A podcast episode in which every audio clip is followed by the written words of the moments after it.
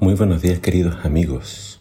Hoy en Primero Dios te invito a que juntos leamos el Salmo 147. Dice así la palabra de Dios. Aleluya. Alabado sea el Señor. Qué bueno es cantar sus alabanzas. Qué agradable y justo es alabarle.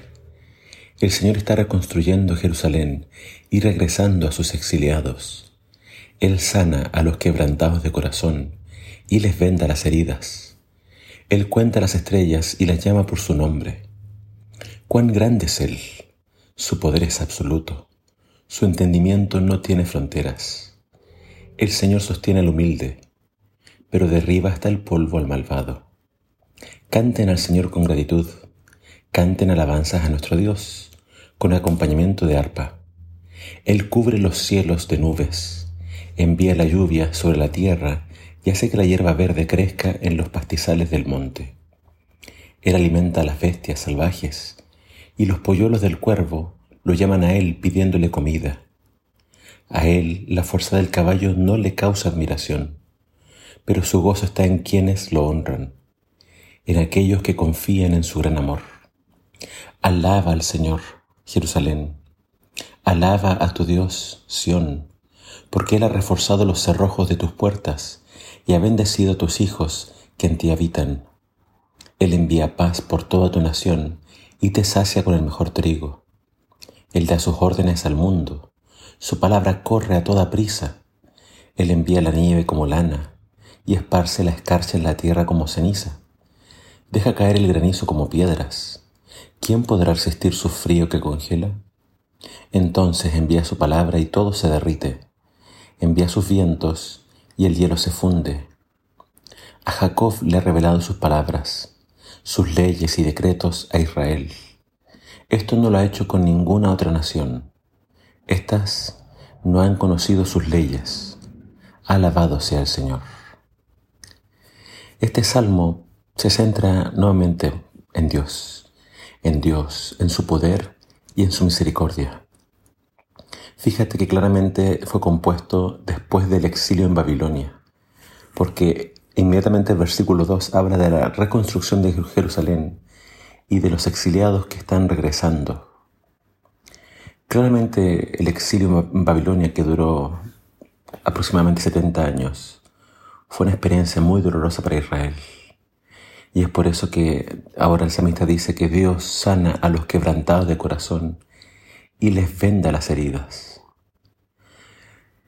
No sé cuál sea tu dolor o cuál sea la situación que estás pasando, pero Dios tiene el poder para consolar. Dios tiene el poder para sanar las heridas más profundas. Y así como Él hizo regresar a Israel de Babilonia y lo trajo a su tierra y los consoló y reconstruyó Jerusalén, Dios puede reconstruir tu vida. Dios puede levantar lo que se ha derribado y Él puede darte paz y esperanza. Acá dice que Él sostiene al humilde, pero derriba a los malvados.